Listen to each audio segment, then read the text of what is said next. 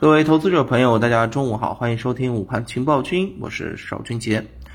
上午呢，我们可以看到沪指窄幅震荡，创业板指小幅冲高之后回落，特别是这个黄白线啊，这个分离是比较严重的啊。中证一千涨幅超过百分之一啊，说明什么呢？说明啊，小票题材走得好，对吧？权重呢又出现了明显的这个回落了。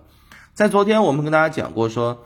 嗯，从目前啊整个多点开花的这种格局上面来讲，它很难会有这种全面表现的延续性，因为目前资金是有限的，所以要么就是低位权重的一个上涨，要么就是一些高成长题材的活跃。我们看这里面他们会去选择哪个？那今天的这个盘面当中告诉我们，资金依然会选择一些啊有确定性的啊储能呐、高高高特高压呀相关的一些板块，对吧？还有呢，比如说我们在前面跟大家讲过的汽车零部件啊，走的也是相对比较强啊，农业啊，相对来讲也有一些活跃的表现啊。总之啊，是一些小票啊，或者说是一些题材成长性的品种。那么另外呢，嗯，我昨天强势的这个地产券商出现了一个回调，对不对？那么地产的这个表现，我们在昨天跟大家讲过了，就是看嘛。你你看怎么去理解这个方向，对吧？呃，我认为目前给到的这个信息不足以让整个板块出现一个回暖啊，呃，没有任何必要啊，所以呢，啊，地产板块敬而远之，偶尔搏一搏反弹，对吧？我说了，嗯，昨天进，你没准今天还能够有机会，你要今天进，那肯定没啥机会，对不对？啊，不排除后面会反复，但是呢，啊，我认为还是反弹会有限的。那券商这个板块呢？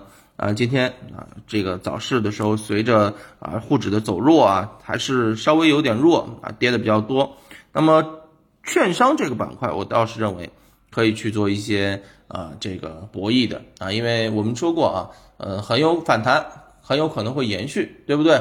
那么北上资金连续流入背景之下，前面几次已经印证过了，所以虽然上午走弱，我认为下午还是有概率继续往上拉一下的啊。虽然可能幅度不会很大，但是呢，翻红还是有期望的。那么在这个时候，券商的这个表现啊，我们是可以去做关注，特别是回落的时候，可以去做一些博弈。我认为是啊，恰恰当其时啊。那么总之一点呢，我们其实可以看到，现在啊，资金关注的方向依然是有啊这个未来确定性，还是喜欢未未来买单，对不对？有预期、有确定性的这个品种才会啊，使得资金进行。啊，非常明显的这个追捧，要不然呢，很有可能只不过是昙花一现而已，是不是啊？这个是我们目前的一个基本盘，大家把握住了，应该就没有什么问题。那今天是周五，那下午的话，我认为，嗯，很有可能市场的这个各路机构啊，会稍微打的时候收着一点啊，不会有太大的这个波动，所以啊，沿着这样的一个思路，大家去挖掘一下啊，一些高成长品种当中有没有低位的，可以去。啊，进行一些博弈或者参与吧，好吧。总之，跌的时候是买的机会啊，低位的时候是买的机会啊，高位了就准备卖或者说是观望就行，好吧。中午就跟大家聊到这儿，我们等下午收盘之后再见，拜拜。